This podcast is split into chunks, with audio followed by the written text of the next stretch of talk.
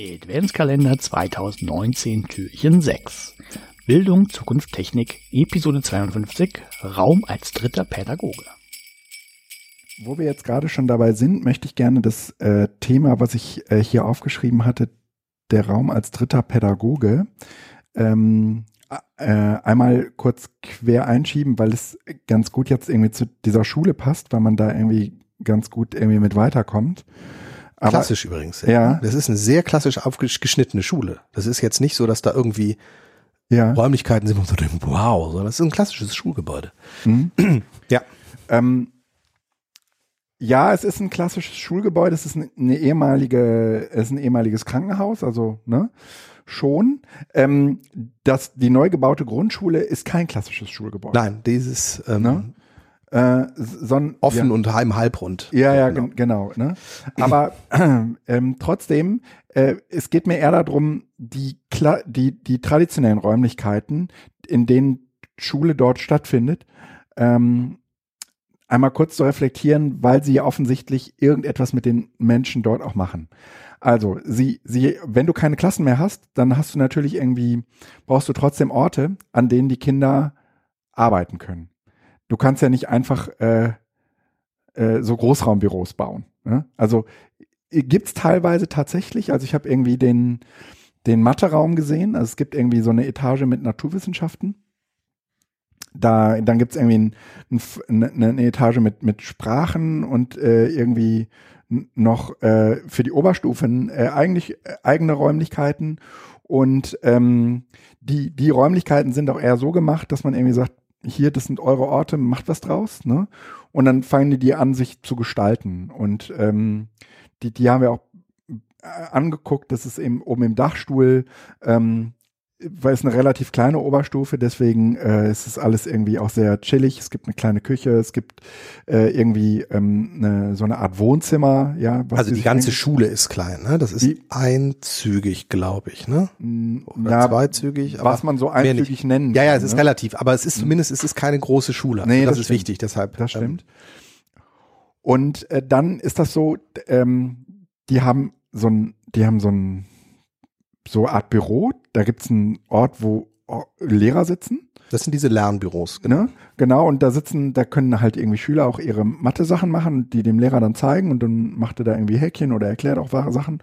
Und ähm, das gleiche gibt's im Prinzip für den Chemieraum. Also während der Lehrer da irgendwie an einem Tisch mit, mit drei Schülern zusammen Chemie unterrichtete, saßen hinten irgendwie andere Kinder, die haben offensichtlich auch Chemie gemacht. Ich weiß es aber nicht. Die, theoretisch könnten die da auch andere Sachen gemacht haben. Und ähm, das, das Interessante ist eigentlich, ähm, dass alle Räume irgendwie anders aussahen. Also du hast halt nicht irgendwie so den klassischen äh, Raum, wo, äh, wo, wo Frontalbestuhlung war. Das in der Oberstufe geht's in diese Richtung. Geht's in diese Richtung. Weil das war auch ein anderes sagen, Setting ist. Im, ja. Im Chemieraum war das so, aber trotzdem wurde dieser Raum irgendwie umgenutzt. Also mhm. ne, der, der Lehrer saß praktisch auf der einen Seite des äh, Tisches und drei Schüler auf der anderen Seite des Tisches und der, der ging halt ständig wieder in, in das Labor rein, holte irgendwelche Sachen, kam wieder mhm. und weil die Schüler ähm, praktisch irgendwelche Ideen hatten, was man jetzt irgendwie machen könnte, um herauszufinden, was da jetzt drin ist. Also es ging, war, ging um so Kohlenmonoxid ähm, und Kohlendioxidversuche und ähm, Kerzen, die, die ausgingen und anblieben und ab wo, ja, mhm. und wie man dieses Gas, dieses schwere Gas sozusagen umfüllt und so. Und wie man jetzt nachweisen kann, dass es jetzt auch umgefüllt war und in der anderen, in dem anderen Gefäß drin war. Und dann holte der ständig immer Sachen und, ne, und dann haben die das halt ausprobieren können. Und ähm, das das funktionierte im Prinzip in so einer, wie in so einer Arbeitsgruppe halt. Die saßen halt irgendwie zu viert am Tisch. Aber das war die gleiche Bestuhlung, die, die, die der Lehrer offensichtlich irgendwie dafür nutzte, um vorher mit dieser Zehnerklasse, die äh, hatten irgendwie vorher so eine, ähm, sich für so verschiedene Themen äh, konnten die sich melden und mussten da dazu Arbeiten schreiben, längere äh, ausführliche Arbeiten und diese Themen wurden an diesem Tag vergeben und der Lehrer hat die halt vorgestellt und die konnten sich auch selbst irgendwie jenseits dieser Themen für irgendwas melden, aber ähm, da, da gab es halt irgendwie eine bestimmte Bestuhlung. Aber er, aber der Chemielehrer sagt, das sieht hier nicht immer so aus. Ne? Also manchmal, wenn die dann eben auch auch arbeiten, dann führen dann schieben die Tische zusammen und dann bleiben die halt irgendwie so stehen und die nächste Gruppe, die dann kommt oder die nächsten Schüler, die da sind, die machen das so, wie sie das brauchen. Also es gibt, sagen wir mal, eine hohe ähm, eine hohe Kompetenz offensichtlich darin, äh, sich seine Arbeitsumgebung zu bauen, bevor man loslegt. Vielleicht muss man gerade für den Chemieraum, aber für die anderen gilt das genauso. Noch ne, ne, kurz sich aus diesem Bild eines klassischen Klassenzimmers, wo die Tische hin und her geschoben werden. Das war mhm. jetzt ja deine Perspektive mhm. ganz stark entfernen. Die Wände sind voll mit Plakaten, mhm. ähm, aber jetzt auch nicht nur klassischen Plakaten, sondern dieses dieser Chemieraum ist tatsächlich unverkennbar ein Chemieraum. Ja, ja. Genau. Da stehen Chemikalien rum, da stehen die Gerätschaften rum, die sind offen, ähm, die stehen an Tischen an den Seiten. Also natürlich kann man Tische hin und her räumen, aber es ist nicht in diesem klassischen Sinne eines Klassenraumes, wo man die Tische hin und her räumt und ansonsten ist dieser Raum eigentlich immer multifunktional nutzbar, sondern es ist unverkennbar ein Chemieraum oder ein, ein Deutsch Raum, ja. ein Mathe-Raum, der ja. Spanisch-Raum, ja. da läuft eine Kamera äh, beziehungsweise ein Fernseher mit äh, Spanisch-Videos und sonst mhm. was. Also es ist immer so, dass dieser Raum nicht sind, ersetzbar ist. Sie sind inszeniert genau. und äh, wichtig ist auch, dass ähm, das Material der Lehrer, genau, das ist, das ist sein Raum. Also genau. der Chemielehrer ist genau. eigentlich nur Chemielehrer. Also die Fächer, die Lehrer haben auch zwei Fächer und dann sind sie zu unterschiedlichen Zeiten auch in mhm. unterschiedlichen Räumen möglicherweise, aber sie teilen sich das dann auch immer. Aber als Chemielehrer, das ist der Raum des Chemielehrers. Genau.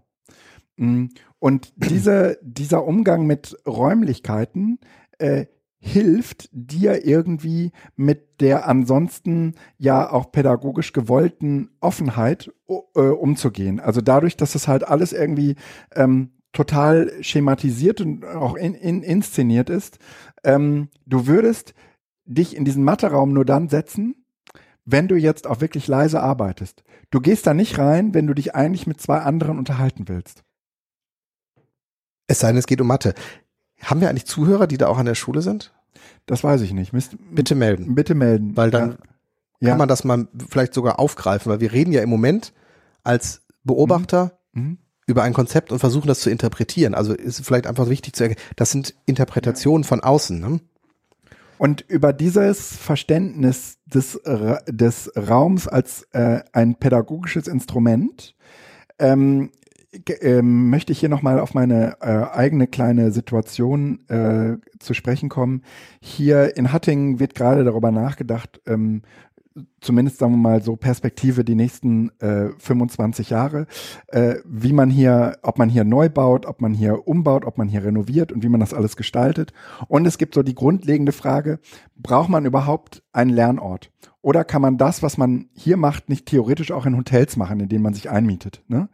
Äh, also sozusagen mh, den Raum sozusagen dazu mietet, weil der Pädagoge dann der, der ist sozusagen eigentlich das Zentrum so. Und dann, dann argumentierst du. Und das Argument, äh, die alle Argumente, die du bringst, die hättest du, zumindest ist der Vorwurf, auch vor 80, vor 80 Jahren oder vor 20 Jahren bringen können, weil sich tatsächlich an dieser, ähm, an dieser Verhaftung am Ort relativ wenig verändert. Also es wird dann immer so gesagt, naja, aber die Digitalisierung macht doch was damit. Und ich glaube, dass auch die Digitalisierung etwas mit dem Ort macht. Und zwar nicht im Sinne von, der wird jetzt nicht mehr benötigt, sondern eher im Sinne von, er muss halt jetzt äh, auch entsprechend inszeniert werden. Ja, du brauchst ähm, äh, entweder Orte, an die du dich zurückziehen kannst, damit du die anderen nicht störst, oder du brauchst auch ähm, Orte, die ähm, äh, entsprechend aus, ausgestattet sind, zum Beispiel mit Steckdosen, zum Beispiel mit ähm, Möglichkeiten, Dinge zu bauen. Ähm, du brauchst also im Prinzip so etwas wie ein Chemieraum äh, in der digitalen Welt. Also der, ähm, also die Vorstellung von ein Raum ist leer und ähm, darin kann man jetzt sozusagen Mathe machen, äh, wird auch, glaube ich, im Zusammenhang mit Digitalisierung nur schwer vorstellbar sein. Sondern du brauchst nach wie vor, sagen wir mal, irgendwelches Material, was dich anregt, ja, was dir auch äh, hilft, dich, ähm, also auch wenn es, sagen wir mal, wenn, wenn die Maschinen, die da drin sind, Universalmaschinen sind, sind sie aber in dem Augenblick, wo sie dazu ähm, dazu genutzt werden, ähm, sich mit Mathe zu beschäftigen oder mit, mit, mit Spanisch zu beschäftigen, äh, sind sie ja nicht mehr so universell, sondern da haben sie sozusagen eine bestimmte Funktion, auch äh, im Zusammenspiel mit, mit dir und dem Inhalt und dir und demjenigen, der dir, der dir weiterhilft. Ich will den jetzt gar nicht Lehrer nennen, ja, weil wir würden das also in unseren Kontexten auch eher Teamende nennen. Also demjenigen, der dir dann äh, weiterhilft, wenn du mal nicht weiterkommst. Ne? Und ähm, da, das glaube ich, ähm, kann man nicht übertragen im Sinne von, naja, dann nimmst du halt die iPads mit oder nimmst du halt irgendwie die Geräte mit und dann kannst du das in beliebigen Räumen machen, sondern ich glaube, dass es äh, Orte braucht, die inszeniert sind äh, und dir sozusagen in deiner Lernumgebung äh, helfen. Auch dann, wenn man eigentlich sagen würde, ein, ein Großteil dessen, was dir hilft, um dich jetzt irgendwie mit einem Thema auseinanderzusetzen, das findest du im digitalen Gerät. Mhm. Also die, die Inszenierung glaube, spielt nach wie vor eine große Rolle. Ähm, ich, ja, genau, nicht, nicht nach wie vor, sondern ähm, ich glaube, es gibt, du kannst zwei Ebenen da trennen. Also ähm, der, der, ähm, der, der Raum ähm, dient heute nicht mehr als ähm, ähm, Ressourcenlieferant. Also im Sinne von, dass du ähm, da die äh, Lexikas für Deutsch, Mathe, Englisch hast oder ähm, mhm. sonst was. Also es Sporthalle Stimmt. immer noch. Ja. Ähm, Chemieraum auch, weil wir dort mit kohlenstofflichen Elementen arbeiten. Aber ja. ich mach's mal doch ein bisschen provokanter. Äh, Deutsch, Mathe, Englisch, Philosophie, Geschichte. Du brauchst keinen, keine Ressourcen im Raum. Beziehungsweise die Ressourcen im Raum sind, sind relativ standardisiert und klar zu umschreiben. Ja. Du brauchst Internet, mhm. du brauchst eine Präsentationsmöglichkeit, du brauchst also eine, eine, eine Basisinfrastruktur, mhm. die du äh, aber auch aus rationalen Gründen in jeden anderen Raum mhm. heute eigentlich setzen würdest. Also diese Ressourcenperspektive entkoppelt schon vom Raum. Ich, also im Sinne von, dass das keine Limitierung mehr ist. Mhm. Früher war das die Limitierung. Mhm. Was viel wichtiger ist, es spielt nicht die Rolle, in welchem Raum man sich trifft, aber es spielt eine Rolle, wer sich dort mit der Absicht trifft. Mhm. Also, wenn der Sp äh, Spanischlehrer mhm. in einen Raum geht, der möglicherweise standardisiert ist, aber sagt, und jetzt mache ich hier Spanisch, und die Leute kommen und sagen, und jetzt machen wir hier Spanisch, und ähm, beleben diesen Raum Spanisch, dann ist es natürlich auch schön, wenn noch irgendwo eine Landkarte von Spanien an der Wand hänge oder irgendwelche Deklinationen oder sonst was. Das sind alles Dinge, die sind in Ordnung. Aber das eigentlich, die, die, die absichtsvolle Handlung ist, Menschen treffen sich zu einer bestimmten Zeit an einem bestimmten Ort mit einer bestimmten Absicht. Und dort spielt eben dann auch der Raum als, als dritter Pädagoge oder wie man das immer noch sagt, ähm, der Raum eine enorm wichtige Rolle, aber nicht mehr als, als physikalische Einheit, die un, verrückbar ist, sondern eher in der Inszenierung des Momentes. Verstehst du, was mhm. ich meine? Mhm. Ähm, ich würde nämlich schon davon abgehen, also ich glaube, dass äh, wenn es, wenn es weitergeht, ähm, so Räume ähm, mehr und mehr in einer Multifunktionalität genutzt werden können. So ein Lernbüro in Englisch kann, wenn es nicht Englisch ist, auch in Mathe genutzt werden. Problemlos in Mathe genutzt werden. Du brauchst halt die Arbeitsmaterialien. So, dann bist du aber auf der Materialebene. Wenn das digitalisiert wird und die Perspektive wird auch dahin gehen, ähm, ist das ein Raum, der eine gewisse Infrastruktur bietet. Und ob das jetzt Mathe ist oder Deutsch oder Englisch, ähm, finde ich, kommt davon an, mit welcher Intention jemand auch diesen Raum dann möglicherweise bespielt. Ähm, also das, das würde ich da äh, machen. Ich, der Raum ist extrem wichtig. Aber es ginge auch in Hotels. Mhm. Es ginge auch in Hotels. Ähm, es ist nur, es ist nur schwerer. Aber äh, jetzt beispielsweise, wenn ihr euch zur Subscribe trefft, mhm. werdet ihr euch, euch dort in einem Raum treffen, der für diese Art von Konferenzformat überhaupt nicht geeignet, überhaupt nicht geeignet ist. Es mhm. wird aber eine untergeordnete Rolle spielen.